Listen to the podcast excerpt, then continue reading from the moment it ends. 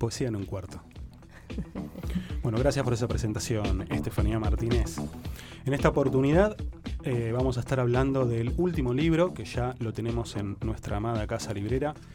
El libro es de la poeta Valeria Parizo, se llama Flores para no regar. Amiga de esta casa, la entrevistamos el año pasado. Exactamente, la entrevistamos el año pasado, es una grandísima poeta.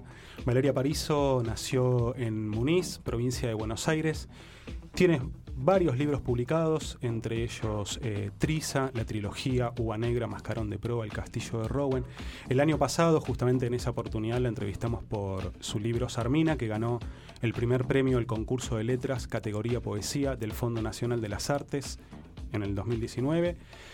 Y bueno, ahora vamos a estar presentando Flores para no regar, que salió en febrero de este año, así que está fresquito, fresquito. Nuevito, nuevito. ¿Y, ya está en mala palabra? Ya está en mala palabra, también van a conseguir Triza, pueden conseguir la trilogía. Sarmina. Sarmina, exactamente, pueden conseguir ahí todos los libros de Vale. Bueno, eh, vamos a hablar entonces de Flores para no regar. Valeria Parizo eh, dijo una vez en una entrevista que le interesaba contar historias pequeñas y sencillas. Ya lo hizo en Sarmina, contando justamente la historia de las mujeres pastún de Afganistán y sus landai, esas formas breves que las mujeres graban en los mensajes del contestador para dar cuenta de la opresión que sufren por parte de los hombres, como por ser mujeres justamente.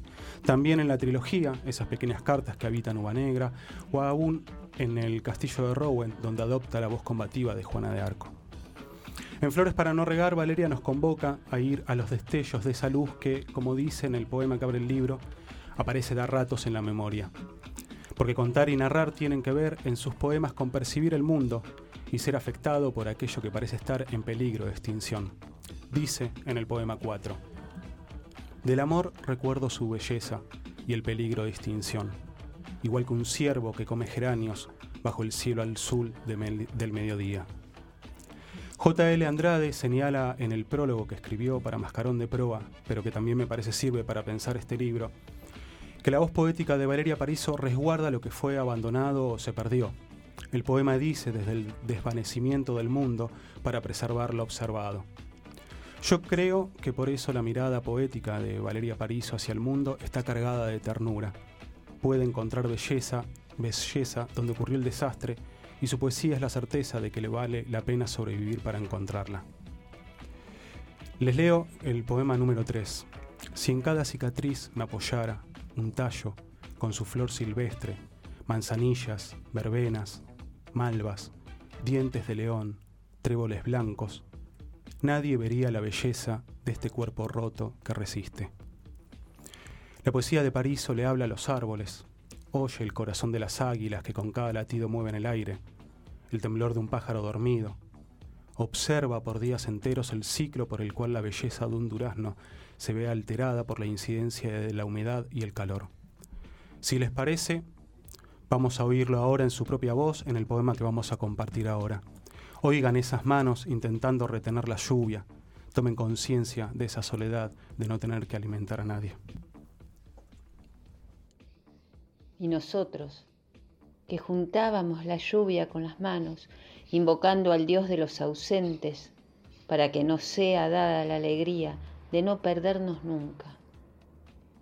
Digo nosotros y es como si mintiera.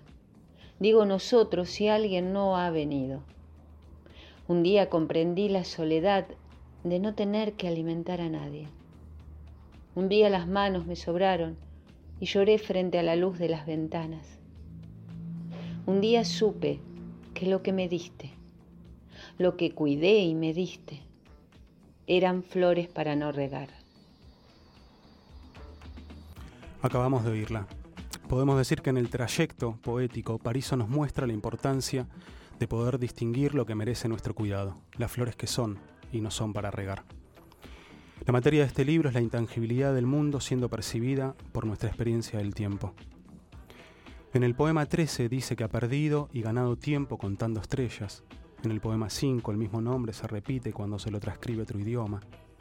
En el suceder entonces dejamos algo de nosotros atrás y algo permanece. Dice, por si quedaran dudas en el poema 16, cerré los ojos y pronuncié tu nombre, oí la misma voz, el mismo aullido. Quisiera detonarla con el dolor adentro, que una corriente eléctrica la acabe, que la voz salga limpia, distanciada, y no sepas quién soy ni qué te estoy diciendo.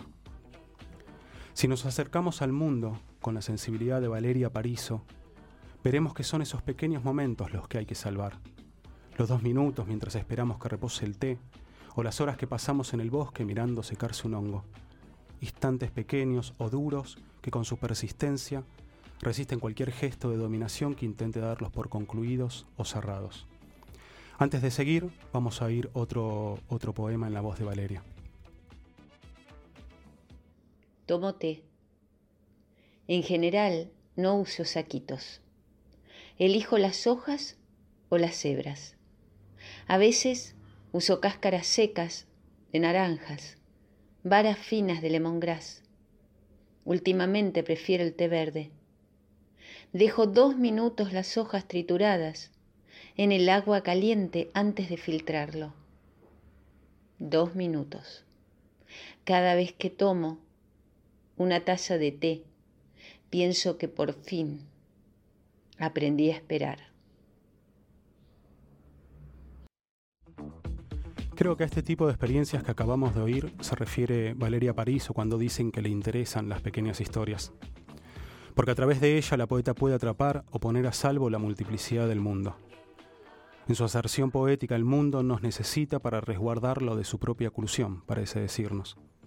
La poesía en este hermoso libro es esa potencia emotiva que remueve escombros en un mundo que quedó roto, que ilumina donde la oscuridad es toda una o cerrada, como si nos dijera que nos enseñaron a vivir con la memoria, pero no a sostener lo perdido. No quiero terminar sin dejar de agradecerle a Valeria Pariso el envío de los audios con los dos poemas por su generosidad. Deberíamos agradecerle también entonces por Flores para no regar, que obviamente encuentran en nuestra amada casa librera.